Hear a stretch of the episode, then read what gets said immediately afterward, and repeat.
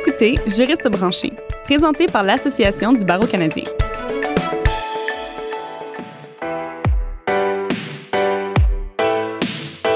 Bonjour et bienvenue à Juriste branché. Je suis votre animatrice, Catherine Provost.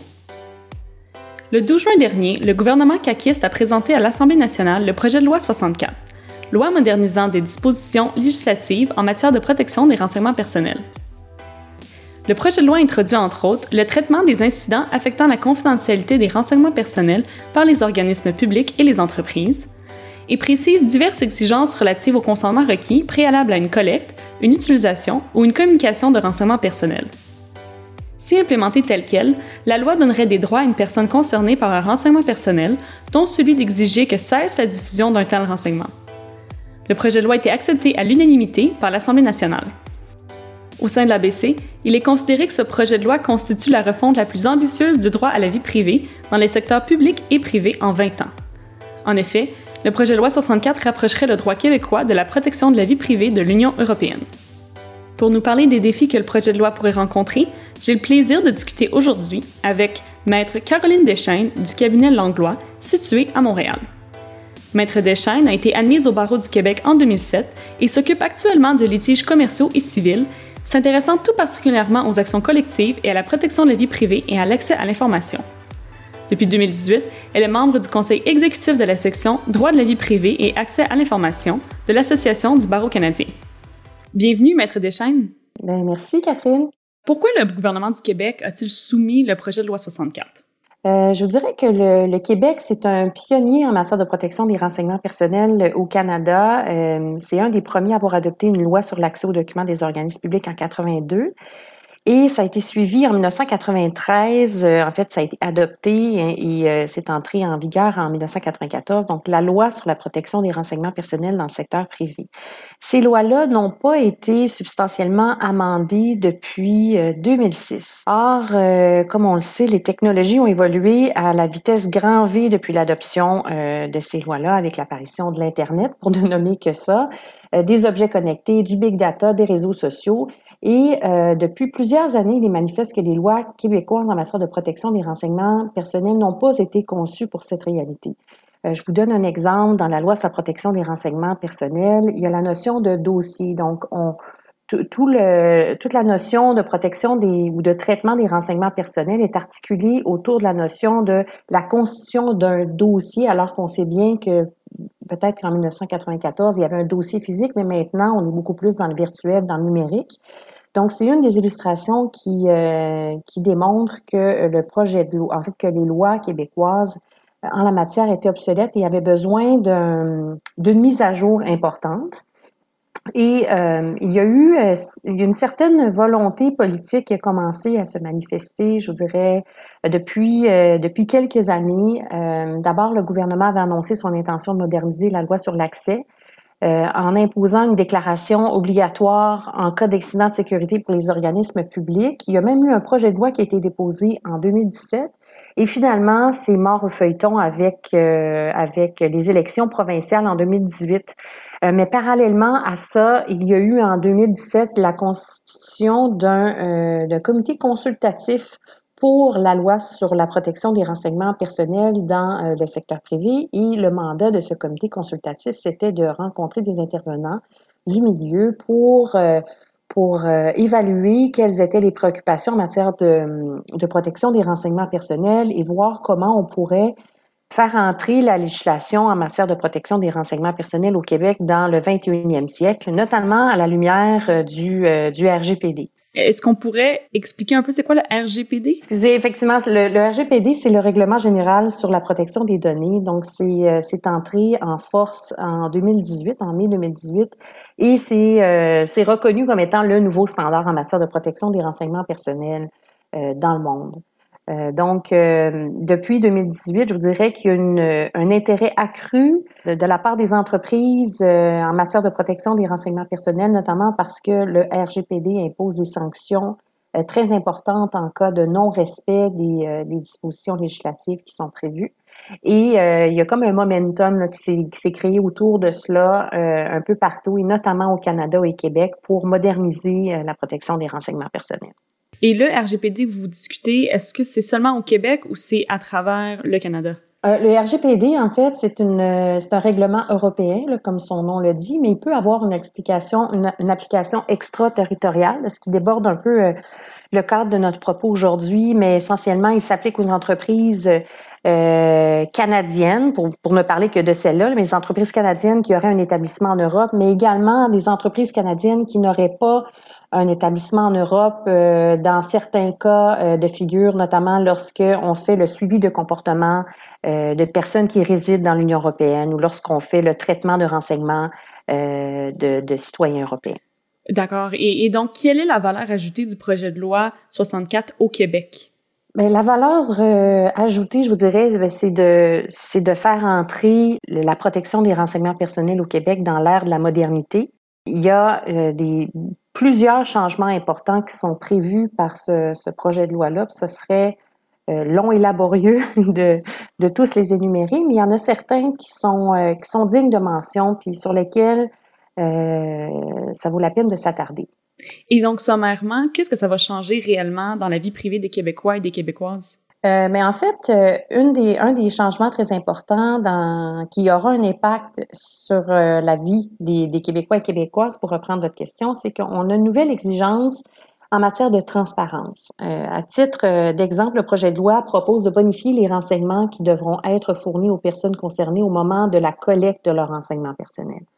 Donc, à l'heure actuelle, c'est nécessaire d'informer les individus de l'objet du dossier, mettons, l'objet ou la finalité de la collecte, on, pourrait dire à l'heure actuelle, de l'utilisation qui va être faite des renseignements, des catégories de personnes qui vont y avoir accès et de l'endroit où sera détenu euh, où seront détenus ces renseignements personnels et les droits d'accès de rectification. Mais dans le nouveau euh, projet de, de loi, euh, on prévoit euh, toute une panoplie de nouvelles informations qui devront être divulguées, euh, notamment euh, quels sont les renseignements qui seront recueillis, les moyens de la collecte, le droit de la personne de retirer son consentement à la communication ou à l'utilisation des renseignements recueillis.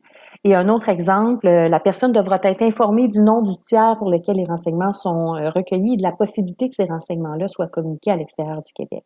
Autre exemple en matière de transparence, on pourra, euh, en fait, les entreprises qui utiliseront des technologies qui permettent d'identifier, de localiser ou de profiler une personne euh, devront être devront informer les personnes de l'utilisation de ces technologies-là et des moyens offerts pour désactiver ces fonctions-là.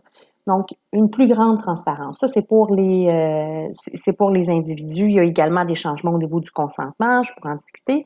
Au niveau des entreprises, il y aurait certainement aussi des impacts très importants parce que le fardeau euh, réglementaire sera plus important à plusieurs égards. On va parler de ça un peu plus tard, mais euh, moi, ce qui m'intéresse en ce moment, c'est de savoir est-ce que ce genre d'information-là, ce genre de, de, transparence, ça va être un peu dans les, ce qu'on appelle le fine print ou ça va être de, nommé de façon très claire euh, pour l'utilisateur et pour les citoyens? Ben, en fait, l'objectif, c'est vraiment de rendre que, que, le consentement qui soit obtenu pour la collecte, euh, l'utilisation et la communication des renseignements personnels soit aussi éclairé que, mm -hmm. que, possible. Donc, à l'heure actuelle, la loi québécoise sur le secteur privé exige l'obtention d'un consentement manifeste, libre, éclairé qui doit être donné à des fins spécifiques pour être en mesure de colliger, utiliser ou communiquer des renseignements personnels.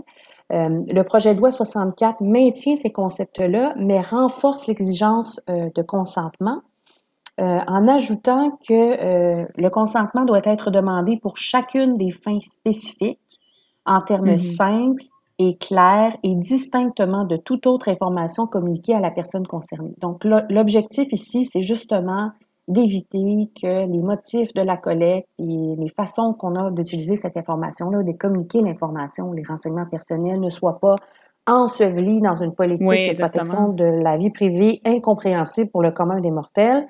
Maintenant, comment ça va se traduire en pratique, ça, c'est une autre histoire.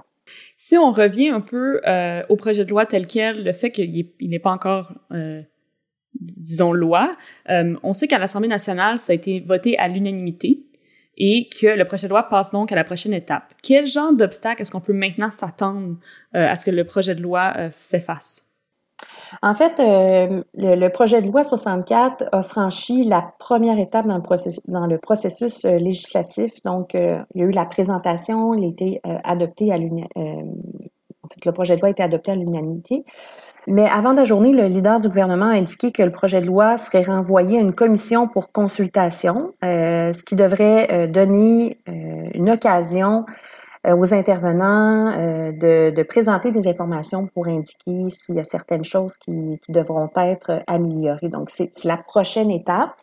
Euh, il y a certaines, il y a, déjà certaines choses, je pense, qui vont faire l'objet de, de discussions en commission parlementaire. Je pense notamment au fait qu'on ne prévoit pas d'exception pour les renseignements personnels des employés. C'est-à-dire que dans, dans la loi fédérale et la loi de Colombie-Britannique et dans Alberta, on prévoit que l'employeur n'a pas besoin du consentement de son employé pour gérer la relation d'emploi. Or, on ne retrouve pas cette exception-là dans le projet de loi 64, euh, ce qui est euh, un irritant. Donc, je m'attends à ce que ce qu'il y ait des discussions là-dessus. Il y a également un certain commentaire auquel on pourrait s'attendre relativement aux nouvelles règles qui sont prévues dans le projet de loi pour le transfert des renseignements euh, personnels à l'extérieur du Québec, puisque on prévoit que euh, l'entreprise devra, qui procède à un transfert à l'extérieur du Québec, devra procéder à une évaluation des facteurs euh, liés à la vie privée et euh, devra notamment faire une évaluation, une évaluation à savoir si la juridiction dans laquelle on entend transférer les renseignements personnels offre un niveau de protection équivalent. Donc ça, ça pourrait imposer aux entreprises un fardeau euh, injuste ou indu en leur imposant l'obligation de faire un exercice de comparaison législative s'ils ne peuvent pas se fier à une liste euh, qui, euh, qui est prévue par ailleurs dans le projet de loi, une liste de juridictions équivalentes. Mais on, on, sait que ça pourrait, ça peut prendre un certain temps à faire cet exercice-là. Donc, je ne vois pas, pour répondre à la question, je ne vois pas d'obstacle important l'adoption du projet de loi parce qu'il y a effectivement une volonté politique.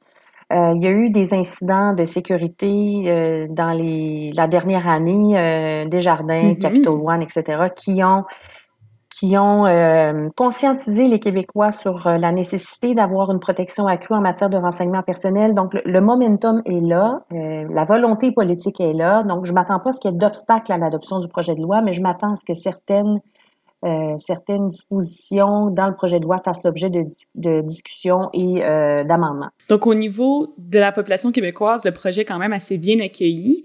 Euh, Est-ce que c'est la même situation du côté des organisations privées et publiques? Euh, je vous dirais que, en général, les gens, euh, les, entreprises auxquelles j'ai parlé euh, sont relativement contentes parce qu'il y a eu un souci d'harmonisation entre le projet de loi 64 et les dispositions réglementaires qu'on trouve à l'extérieur du Québec. Donc, je pense notamment à la loi fédérale, le RGPD. C'est aussi, je vous dirais, quelque chose qui serait utile aux entreprises québécoises dans la mesure où elles se conforment à ces nouvelles dispositions-là parce que ça les rendrait concurrentielles. Donc, quand quand les citoyens, les clients, les consommateurs sont rassurés quant au traitement de leurs euh, renseignements personnels, c'est une bonne chose pour les entreprises québécoises.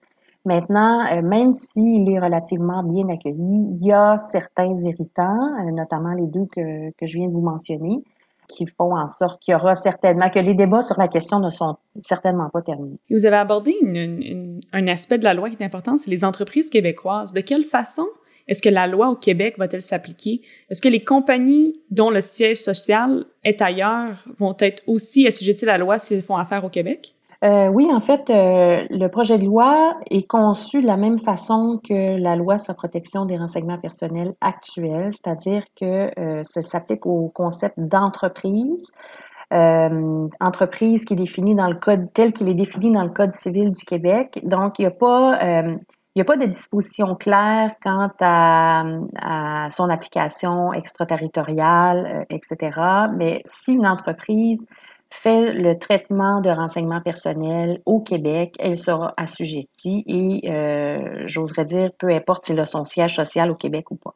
Donc, par exemple, si Amazon, bon, Amazon collecte plusieurs informations personnelles, notre adresse, notre carte de crédit, peu importe, euh, mais ils sont pas du tout situés au Québec, est-ce qu'ils sont elles doivent respecter aussi l'essence du projet de loi 64?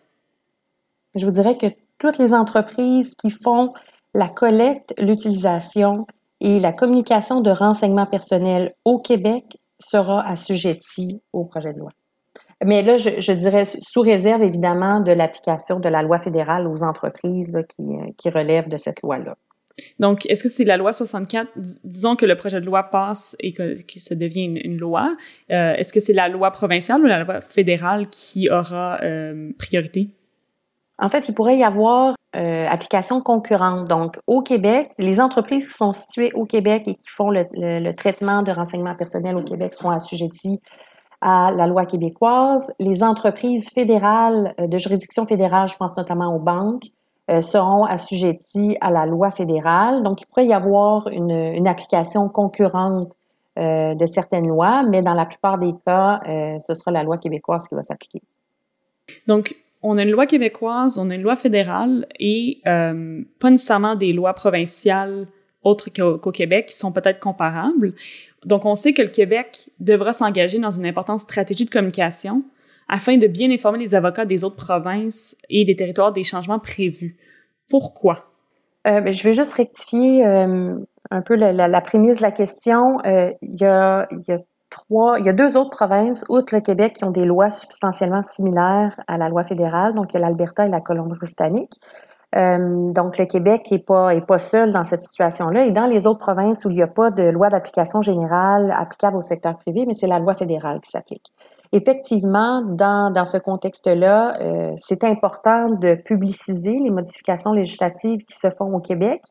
Euh, et euh, je vous dirais qu'il y a plusieurs façons de le faire. Évidemment, le gouvernement le publie dans la Gazette officielle. Euh, je vous dirais qu'il y a les, les, médias québécois sont très sensibilisés à ça et s'intéressent de près à l'affaire. Donc, dans, dans, les derniers mois, il y a eu plusieurs articles qui qui ont été publiés sur le sujet et je m'attends que lorsque le projet de loi euh, sera adopté dans, dans, la version modifiée euh, suite au, au, débat en commission parlementaire, euh, les médias vont, vont publier l'affaire, mais il y a également le rôle des associations professionnelles comme l'Association du barreau canadien et le secteur, la section, devrais-je dire, sur le droit à la vie privée et l'accès à l'information qui fait un travail justement de, de publicisation euh, des, des, modifications législatives. Euh, et à chaque année, notamment, je, je, donne un exemple, mais il y a le symposium sur la protection du droit à la vie privée et l'accès à l'information qui a lieu euh, en octobre. À chaque année, il y a toujours un segment euh, qui est dédié aux nouveautés euh, en matière de protection de la vie privée et d'accès à l'information au pays. Et c'est toujours une occasion d'entendre ce qui se fait ailleurs. Et certainement cette année, lors du, du symposium le projet de loi 64 sera discuté. Et pour les avocats qui ne sont pas au Québec, est-ce qu'il y aura beaucoup de différences, beaucoup de, nuances qu'ils devront apprendre entre leur législation euh, fédérale et provinciale versus la législation au Québec? Euh, oui, parce qu'il y a des, des modifications ou l'introduction de concepts importants. Euh, il y a certains, je dirais qu'il y, a certaines choses qui sont euh, du rattrapage du Québec par rapport euh, aux autres juridictions, notamment on va introduire euh, la déclaration obligatoire des incidents de sécurité. Donc, c'est quelque chose avec lequel la Colombie-Britannique et l'Alberta et au niveau fédéral, on est habitué. On introduit formellement dans le projet de loi les, concepts de euh, protection de la vie privée par euh, défaut et protection de la vie privée dès la conception, donc privacy by default et privacy by design, qui sont des, des concepts qui sont importés du, du, règlement européen. On a également dans le, le, projet de loi des nouveaux droits qui sont accordés aux individus, notamment le droit à la portabilité qui est également inspiré du, euh, du projet du règlement européen, pardon. Le droit à la, à la portabilité, c'est le droit pour un citoyen d'obtenir une copie euh, numérique des renseignements qu'il a fournis euh, à mm-hmm. l'entreprise pour pouvoir ensuite transmettre ces informations-là à un autre fournisseur de services. Je, je résume, là. Mais ça, c'est un droit qui devra faire l'objet de, de, changements euh, dans les processus des entreprises et les, euh, les, juridictions autres que le Québec pourraient devoir s'y intéresser. S'ils ont évidemment des, ces points à faire avec des, euh, des citoyens québécois. Est-ce que c'est pour les entreprises privées, est-ce qu'on prévoit une charge de travail quand même augmentée? Avec toutes ces nouvelles régulations, les, nouveaux accès, euh, si quelqu'un veut avoir une copie justement de ces données-là, ou est-ce qu'on s'attend à ce que ça rentre un peu euh, dans l'habituel du travail de tous les jours? En fait, il va certainement y avoir un impact euh, financier important sur les entreprises et peut-être encore plus important pour les PME. parce que la mise en place de, nouvelles exigences réglementaires, ça signifie qu'il y a des ressources qui devront d'abord être consacrées pour procéder à l'analyse des processus existants, identifier les écarts entre les processus euh, existants et les obligations législatives, les nouvelles, euh, évaluer les modifications qui sont requises pour se conformer à la loi telle que modifiée. Ça, c'est tout le processus. En fait, je vous dirais ça, c'est la portion avant, analyse, etc. Ça va demander un certain, certain effort, mais Ensuite, il va certainement y avoir euh, il va certainement y avoir des impacts aussi au niveau euh, euh, financier là, pour l'implantation de ces nouveaux droits, comme vous le mentionnez, pour les individus. C'est ça. Il y a eu un, certain effort pour s'assurer que les impacts réglementaires seraient adaptés à la taille des entreprises, parce que justement, c'est un commentaire qu'on a entendu dans, dans, les travaux du, comité de révision euh, on ne veut pas accroître indûment le fardeau réglementaire sur les petites et moyennes entreprises parce qu'il est déjà assez lourd.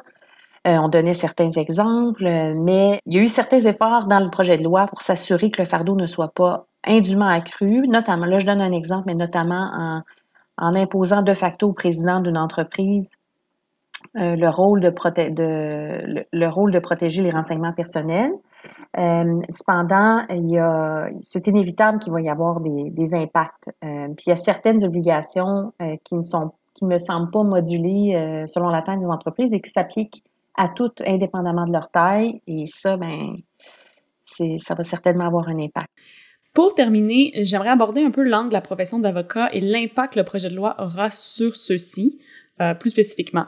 Donc, comment les avocats du Québec peuvent-ils se préparer aux changements qui s'en viennent avec le projet de loi? La première chose, c'est de s'y intéresser. Euh, c'est un bon point. c'est de s'y intéresser parce que ça aura un impact sur toutes les entreprises, y compris les fournisseurs de services juridiques. Euh, donc, euh, donc tous, les avocats devraient s'intéresser à cette question-là parce qu'ils ont des clients, ils détiennent des, des renseignements personnels et devraient donc savoir quelles seront les nouvelles exigences réglementaires qui s'imposeront à eux. Les avocats doivent également s'intéresser à cette question-là pour leurs clients parce que tous leurs clients, ils sont assujettis ou ils seront assujettis lorsque le projet de loi soit adopté. Donc, la première chose, c'est de lire le projet de loi, lire des bulletins euh, qui sont publiés par des bureaux d'avocats spécialisés en la matière pour comprendre euh, quelles sont les modifications qui sont envisagées, euh, quels sont les éléments qui nécessiteraient certains ajustements pour pouvoir ensuite, euh, le cas échéant, là, bien, bien encadrer, bien diriger leurs clients parce qu'il y aura certainement là, beaucoup de demandes liées à cette loi-là dans, dans les prochains mois. Et comment est-ce qu'on peut préparer nos clients en ce moment à la venue de cette nouvelle loi? En fait, c'est en les informant adéquatement de, de qu'est-ce qui, qu'est-ce que, qu'est-ce que contient ce projet de loi-là et qu'est-ce que ça implique comme changement. Euh, d'ailleurs, euh, dans mon bureau d'avocat, on publie régulièrement des, des bulletins d'information sur, euh, sur des enjeux du genre. on en a publié un sur le projet de loi 64 et je sais que plusieurs autres cabinets d'avocats ont emboîté, emboîté le pas. Ils font un bon travail de vulgarisation. On peut donner des conférences euh, sur la question pour, euh, pour exposer les principaux changements à nos clients, à d'autres avocats, euh, dans le cadre de conférences qui sont organisées par, par une firme d'avocats, mais aussi par l'Association du barreau canadien ou d'autres organisations professionnelles. Et en somme toute, en, en informant nos clients, qu'est-ce qu'on répond à quelqu'un qui dit que son entreprise ne pourra pas faire les changements qui sont demandés par la loi? Je dirais on n'a pas le choix. c'est malheureusement, on n'aura pas le choix. Puis ça, c'est un bon point. Puis je suis contente que vous le mentionniez parce qu'il va y avoir des sanctions euh, très importantes qui vont être prévues. Euh, je vous dirais que jusqu'à présent, les entreprises pouvaient relativement en toute impunité euh, ne pas trop se soucier de, du respect de la loi, mais on prévoit désormais là, des sanctions des nouveaux mécanismes de mise en œuvre euh, très importants. Donc, la Commission d'accès à l'information, selon le projet de loi dans sa forme actuelle, pourra imposer des sanctions pécuniaires administratives en cas de défaut allant jusqu'à 10 millions de dollars ou le montant correspondant à 2 euh, du chiffre euh, d'affaires. Oui, c'est considérable. c'est considérable mondial de l'exercice financier précédent. Donc ça, c'est clairement inspiré du, du RGPD, là, qui a des montants aussi, aussi surprenants que ceux-là. On prévoit également des amendes plus importantes en cas de procédure pénale, soit un maximum de 25 millions ou du montant correspondant à 4% du chiffre d'affaires. Il y a un autre, euh, un autre mécanisme de mise en œuvre, mais c'est qu'on prévoit aussi la possibilité d'obtenir d'une entreprise la réparation d'un préjudice qui résulte d'une atteinte illicite à un droit conféré par la loi. Euh, et euh, à moins que ça, résulte d'une force majeure. Et on prévoit également l'octroi de dommages intérêts punitifs d'au moins 1000 dollars lorsque l'atteinte est intentionnelle ou résulte d'une faute lourde. Mm-hmm. Donc, la réponse de je ne serai pas en mesure de me conformer à la loi, euh, ce n'est pas une bonne réponse. En fait, je pense qu'on va, va devoir faire un exercice d'évaluation des risques pour voir qu'est-ce qu'on peut mettre en œuvre, idéalement, toutes et chacune des dispositions, là, mais il faudrait, il va falloir faire un exercice de conformité. Oui, mais merci d'avoir répondu à toutes mes questions, Maître Deschaines. Ça me fait très plaisir. Est-ce que vous avez un mot de la fin, un conseil à donner ou d'autres commentaires? En fait, le, mot de la fin, ce serait pour euh, vous encourager à vous inscrire au symposium sur la protection du droit à la vie privée et euh, à l'accès à l'information qui aura lieu le 30 octobre, le 6 novembre et le 13 novembre prochain dans un format virtuel, notamment pour apprendre qu'est-ce qui se passe au niveau de la protection des renseignements personnels et l'accès à l'information au niveau euh, international, au niveau canadien, notamment au Québec. Vous en saurez davantage sur le projet de loi 64. Euh, mais également où vous pourrez entendre des experts parler de divers enjeux d'actualité, notamment euh, l'application Alerte COVID. Donc, euh, des sujets d'actualité et d'intérêt pour les, les entreprises et les Québécois et Canadiens.